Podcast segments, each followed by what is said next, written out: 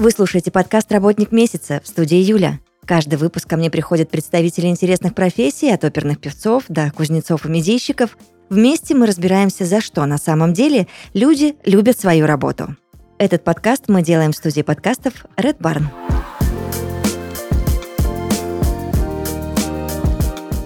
Сегодня в подкасте «Работник месяца» Максим Кажакару, дизайнер, сооснователь проекта Марквиз и отвечает за весь дизайн а, от исследования концепции до реализации и тестирования в данной компании. Максим, здравствуйте. Привет, привет, спасибо за приглашение. А скажи, пожалуйста, как так вышло, что ты решил стать дизайнером? Мне было лет 16, и мне захотелось создать свой блог. Я его создал, выглядел он ужасно. Я начал менять тему, пробовать э, устанавливать э, WordPress. В общем, э, я перебирал оформление и, и понял, что вот эта эстетическая часть, э, которая формируется, меня очень как-то притягивает. И так я стал изучать Photoshop, верстку и, собственно, веб-дизайн такой стал э, началом вот этого дизайнерского пути. Так, хорошо, тогда а, давай разберемся. У тебя кто-то в семье а, занимался этим? Я не знаю, может, там кто-то художник а, или же дизайнер в какой-то другой отрасли. Ты переопылился или а, ты первопроходец в своей семье в этой а, области? Да, прикольный вопрос. Ну, мне кажется, это было детерминировано тем, что а, у меня дед художник и оба родителя архитектора. Поэтому, да, вот э, это всегда было желание как-то совмещать эстетику, краски и что-то техническое, четкое, понятное, функциональное. Поэтому, да, вот дизайнер вышло таким симбиозом вот этих навыков, которых я видел с детства. Получается, в тебе крутой генетический код заложен был уже изначально. Да, да, наверное, это все гены, а не...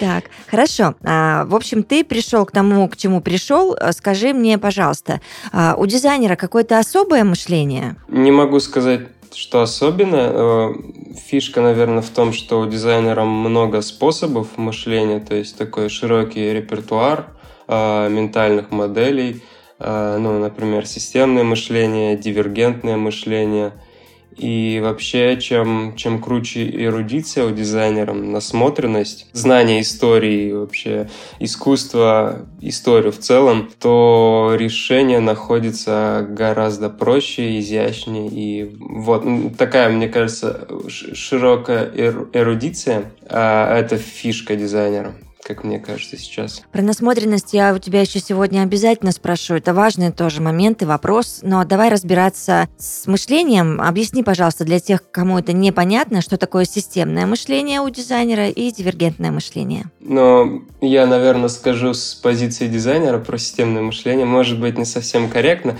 но это как раз тот момент, когда ты дизайнишь что-то, двигаешь пиксели на экране, то у тебя есть в целом понимание системы как оно работает, для чего. То есть, получается, кнопочка — это лишь некий артефакт, элемент вот этой большой системы, а в ней есть некоторые процессы, то есть там есть пользовательский путь, и есть общая цель. И вот этот э, системный взгляд, да, вот способ смотреть на дизайн системно, то дает тебе понимание э, в моменте вообще, для чего все это делается. И ты как бы находишь такое более, более совершенное э, решение для продукта. А дивергентное — это про гибкость, это про умение находить множество решений э, на одну задачу. То есть не ограничиваться какой-то концепцией, а рассматривать разные искать чужие мнения и быть как бы открытым к тому, что, возможно, э, есть и другой вариант решения этой задачи. А знаешь, я совсем недавно столкнулась э, вот с какой, на мой взгляд, проблемкой. Не все понимают э, термин насмотренность. Вообще, что это, в принципе, такое? Объясни нам, пожалуйста, и затем будем разбираться, как же развивать эту самую насмотренность. Ну, я понимаю насмотренность тем, что ты многое видел да, по жизни.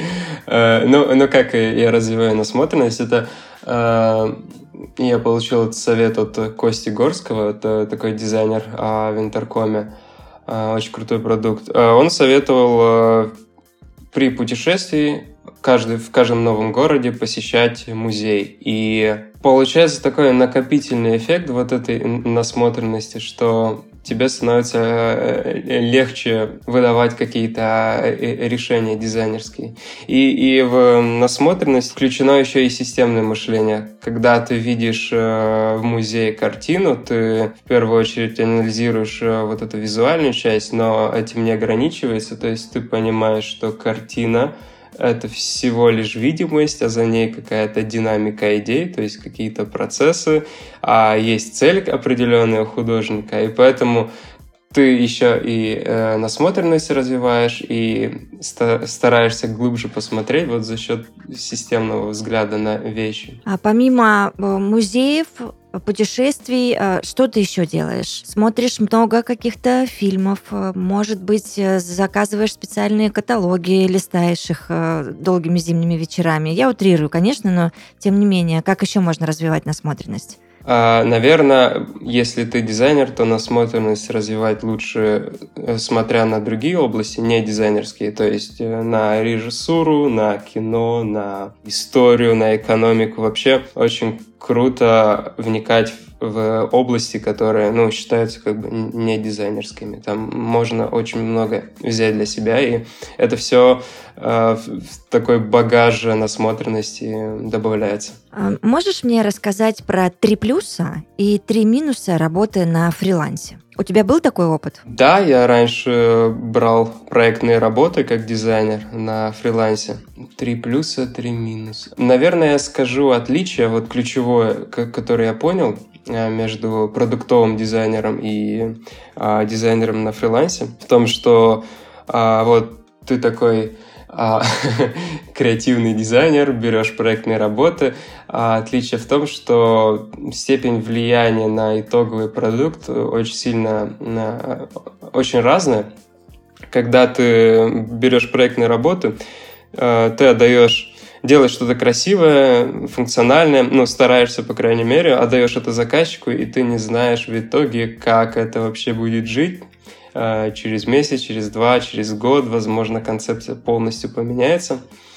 А будучи продуктовым дизайнером, ты уже смотришь э, на вещи немножко по-другому. Ты понимаешь, что это и есть твой продукт, ты знаешь, что он будет и через два года, и ты уже начинаешь думать вкладом, ты начинаешь думать более глубоко, более основательно над тем, что ты вообще делаешь, насколько это будет применимо для людей.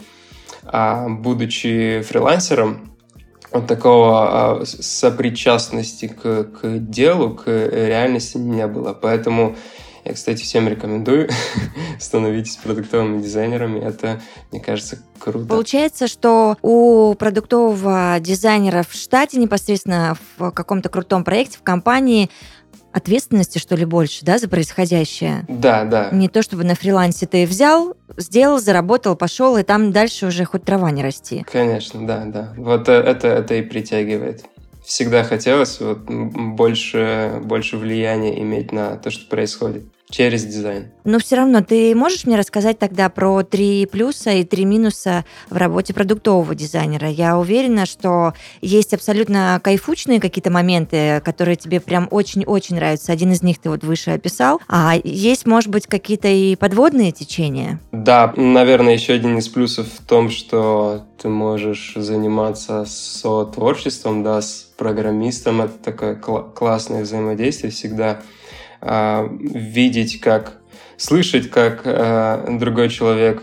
э, озвучивает да, свое мнение, которое отличное от э, твоей, и как-то пытаться находить некий компромисс, и это обычно получается более, более круто, чем если ты просто, исходя из каких-то собственных соображений, иногда фантастических. Минусы, да, наверное, есть и минусы. Не всегда получается мечтать по-крупному, то есть есть какая-то художественная часть в дизайнере, которая просит как-то э, что-то фантастическое сделать, э, что-то там придумать, какой-то невероятный концепт. А продуктовая работа, она всегда приземляет. Ты знаешь, что у тебя есть конкретная метрика в задаче, на которую ты влияешь. ты знаешь, что у тебя есть несколько тысяч пользователей, которые этот продукт в итоге получат, и ты стараешься что-то более приближенное к реальности. Но это есть и плюс, но если хочется так, такого полета мысли, то, наверное, это минус. Какие еще бывают минусы? Я больше не нахожу минусов. Мне все нравится. Скажи, пожалуйста, как э, дизайн влияет на продукт и влияет ли? Да, я очень долго думал об этом, но это важный вопрос вообще, чтобы понимать, что ты делаешь и насколько важно то, что ты делаешь. Есть прям э, четкие задачи, четкие примеры, когда дизайн влияет на цифру. Прям ты что-то меняешь в интерфейсе, там навигацию, например, в квизе, то, что мы делаем, и ты замечаешь, что вот после то, твоего изменения это ну, сильно повышается конверсия. То есть человек начинает чаще проходить э, квиз и доводить его до конца. А, бывает более непонятная оцифровка вот этого влияния дизайна на продукт. Вообще э, дизайн это всегда симбиоз такого инженерного мышления, да, и творческой составляющей. То есть когда говорят, что дизайн это решение проблемы, я согласен, но это а, немножко скучно. Ну, это первая часть. А есть вот эта художественная часть, когда ты пытаешься а, своим решением создать такую ситуацию, впечатление для, для человека. То есть понятно, что это должен быть э, функциональная вещь, эта вещь должна решать проблемы клиента, но еще есть какой-то метауровень, когда э, у тебя возникает супер приятное эстетическое ощущение от того, что ты пользуешься вот этим продуктом. И вот эта часть художественная, как она происходит, вообще непонятно, как ее оцифровать, тоже вообще непонятно, но мне кажется, она точно есть, она существует, и вот это тоже есть часть влияния дизайна на продукт. Так, а как устроен а, дизайн-процесс а, в стартапе? Можешь рассказать? Вначале это очень первобытно, то есть вообще непонятно. А через 4 года вот мы в Марквизе уже достаточно круто все описали в процесс. Это четыре этапа. Это первый этап – постановка задачи, когда тебе нужно максимально четко артикулировать проблематику, то есть э, описать, что, что вообще решается, без уточнений, как это будет выглядеть и так далее. То есть первый, самый важный, мне кажется, этап – понять, что надо делать, проблематику. Второй – это поиск самого дизайна решения, это когда ты перед экраном уже собрав все необходимые какие-то исследовательские моменты, а, поняв метрику, ты начинаешь уже искать решение. После этого а, идет детализация, когда ты макеты уже готовишь для того, чтобы создать прототип, для того, чтобы с пользователями это все протестировать. Третий этап. И четвертый, мне кажется, самый важный, который многие упускают, это то, что происходит уже после передачи макетов э, в разработку. Большой соблазн все бросить, типа я задизайнил, все, я ухожу. Э, нужно вот всегда находиться на связи с разработчиками, э, сопровождать их, заниматься дизайн- review. В общем, топить за то, чтобы финальное, финальное вот это решение, которое ты придумал, Э, дошла до пользователя ну, максимальным красивым образом, так как это было задумано. Примерно, да, вот такие четыре четыре этапа дизайн-процесса в продукте. Как начался Марквиз и как он трансформировался в итоге за четыре года? Во что трансформировался? Проект инициировал э, мой друг Роман Латкин четыре года назад. Эм, Через месяц я присоединился к нему с предложением сделать дизайн. Ну, просто потому что я увидел, как он пишет э, отчеты, мне это заинтересовало вообще. Было сильное желание заняться чем-то продуктовым. Так мы начали заниматься продуктом. И ну, в целом э, у Марквиза такая интересная динамика. Вначале это э, мы говорили о себе как исключительно о таком инструменте для а, получения заявок, для увеличения конверсии, для предпринимателей, для маркетологов. со временем вот эта идея э, тоже эволюционировала вместе с нами. И когда мы поняли недавно, что вот каждый месяц 10% э, россиян проходит квиз, мы поняли, что ну, реально влияние продукта растет, и по сути нам удалось поменять вот этот прежний паттерн э, лидогенерации, который существовал в интернете. Раньше люди как делали? Готовили такой ленд, промо-страницу, гнали туда трафик, там форма заявки, оставьте свои контакты, мы вам перезвоним. А сейчас вот за счет квиза нам удалось вот этот диалог э, бизнес и клиент а, как-то настроить, да, а, оцифровать. Сейчас уже можно заметить, как э, а, появляются вот эти квизы на сайтах, и люди реально начинают э, интересоваться, то есть задаются вопросы, что тебе нужно, как тебе помочь, да, вот этот первый этап знакомства, помощи с выбором, э, помощи решения проблемы, он начинает появляться, и мы пришли к тому недавно, что мы делаем выбор в интернете простым, и вот этот квиз, он является некоторой формой диалога бизнеса с клиентами. И мы стараемся вот этот диалог сделать максимально приятным, удачным и для бизнеса, и для клиента. Хорошо. А продуктовый дизайнер в Марквиз вообще на что может рассчитывать? Есть ли какие-то уровни развития? Да? Вот, допустим, предлагаемое обстоятельство. Человек попадает вам, к вам в команду продуктовым дизайнером, и что дальше? Да, я э, занимался недавно как раз описанием уровней развития продуктового дизайнера, и достаточно четкое понимание сформировалось. Но я написал это на три уровня. Это June, Middle, Senior – и для каждого из этих этапов есть прям перечень навыков и есть определенная зона ответственности, за которой дизайнер может отвечать. Так что да, если это будет новый человек, ему будет очень понятно вообще, какой план э, развития у него будет впереди и какой у него сейчас э, э, уровень навыков вообще понимание продукта. А как собрать хорошую команду в проект, вы за эти годы уже поняли? Во вообще непонятно. Но, наверное, наверное, хорошо искать. Но это реально какая-то э, магия. Может быть, HR хорошо в этом разбирается, ну, гораздо лучше разбирается.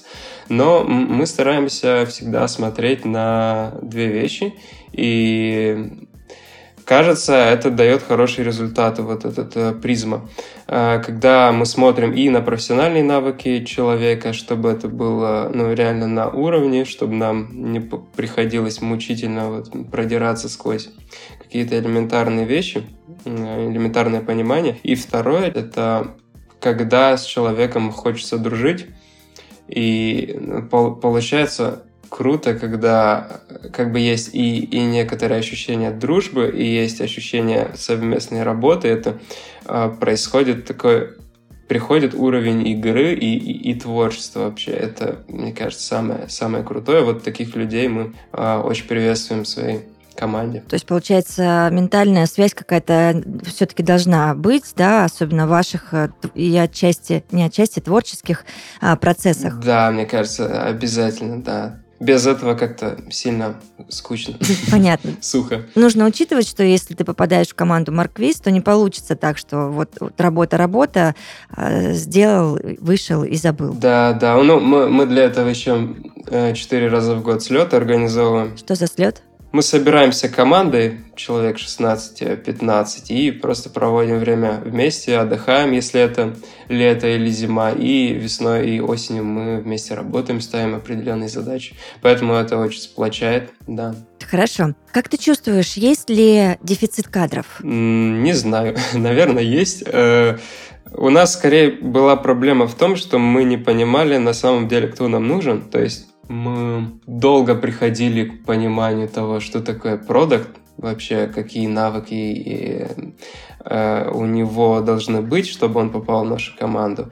И вот этот поиск правильной э, правильной роли — это, наверное, самая важная часть, когда она уже становится тебе понятным, ты точно знаешь, что хочешь от человека, то поиск как-то гораздо быстрее происходит и точнее. Насчет дефицитов а, я думаю, у разработчиков они точно есть, да, сталкивались. Ну, я вот э, не просто так задала тебе этот вопрос, потому что смотрю по сторонам и понимаю, что очень много всяких разных э, школ, курсов, а, платформ обучающих и так далее.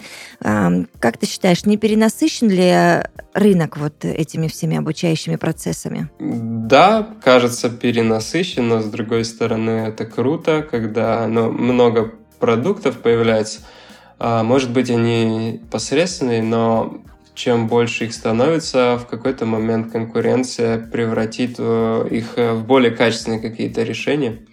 Поэтому, да, из э, количества переходит в качество, так что скоро, мне кажется, появятся все более крутые продукты э, образовательные. Тогда как понять, где лучше учиться? Есть ли какие-то метрики, по которым можно отследить лучших из лучших и направиться именно туда? Я рекомендую, наверное, э, присмотреться к обучению в тот момент, когда есть такое ощущение. То есть ты накопил столько непонимания, как двигаться, что ты понимаешь, что да, нужен взгляд извне. И как раз был, был такой этап у меня, когда я э, вписался в обучение э, британской высшей школы дизайна. Очень клевое место, прям реально рекомендую.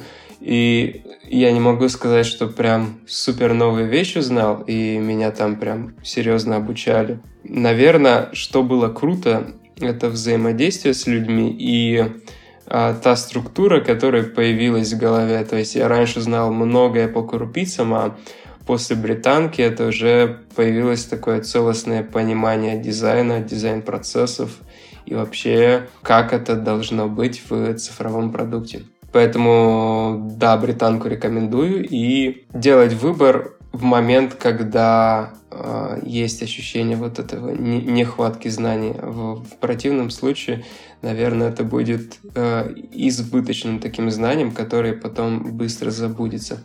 Это очень ценный совет. Скажи, а какой проект тебе очень хочется создать? Я сейчас, наверное, думаю категориями того, как, э, как максимизировать вот ту пользу, которую сейчас я даю продукту. Я пока не думал над новыми проектами, но в целом есть ощущение, что за какую бы штуку мы ни взялись с э, нашей командой, то мы сделаем ее максимально круто. А, возможно, не знаю, кто, кто знает, со временем эта идея, которая у нас появилась в Mark Vision, она эволюционирует и станет еще чем-то больше. Но сейчас, вот, да, э, размышляю в рамках э, текущей своей зоны ответственности и тем, нравится ли вообще создавать то, что я делаю или нет. Есть какой-то вопрос, Максим, а, который я не задала, но на который очень бы хотелось ответить? Наверное, как попасть в нашу команду. Мы сейчас как раз ищем людей. У нас сразу 7 открытых вакансий. И мы ищем продуктов, ищем дизайнеров, разработчиков. И да, наверное, важный критерий того, как а, будет ли удачным наше взаимодействие, это как раз э, уровень игры и взгляд на мир, вот такой играющий, творческий. Мы ищем таких людей, у которых есть э, высокий уровень личной ответственности и желание создавать э, вещи, делать интернет более простым. Поэтому welcome в нашу команду, если такое желание появилось у дизайнеров и у недизайнеров тоже. Так, хорошо. А тогда можешь капелюшку буквально чуточку рассказать о том, а, как происходит происходит э, этап собеседования. И знаешь, почему спрашиваю об этом? Потому что э, есть, ты сам знаешь прекрасно, очень много компаний, где нужно пройти, ну, просто 7 кругов ада. Uh-huh, uh-huh. И еще 100-500 собеседований. Uh-huh. Как это в Марквист все происходит? Мы не такие большие, наверное, чтобы прям э, Э, отдел HR организовывать. Поэтому мы, когда нанимаем, мы нанимаем как бы конкретный человек. Например, я как дизайнер, я понимаю, что мне нужен еще один дизайнер. Поэтому я сам ищу, сам задаю вопросы, сам созваниваюсь. Это не семь кругов ада, это гораздо проще. Но э, главное, наверное, чтобы в личном общении и теми вопросами, которые человек себе задает во время собеседования, на это очень сильно обращаю внимание, чтобы был какой-то контакт сформировался. Непонятно, как его оцифровать, но вот на уровне ощущений а, чаще всего мы выбираем. Это оказывается, кстати, удачно. Кажакару Максим, продуктовый дизайнер и сооснователь проекта Марквиз в подкасте «Работник месяца». Благодарю. Спасибо. До свидания. До свидания.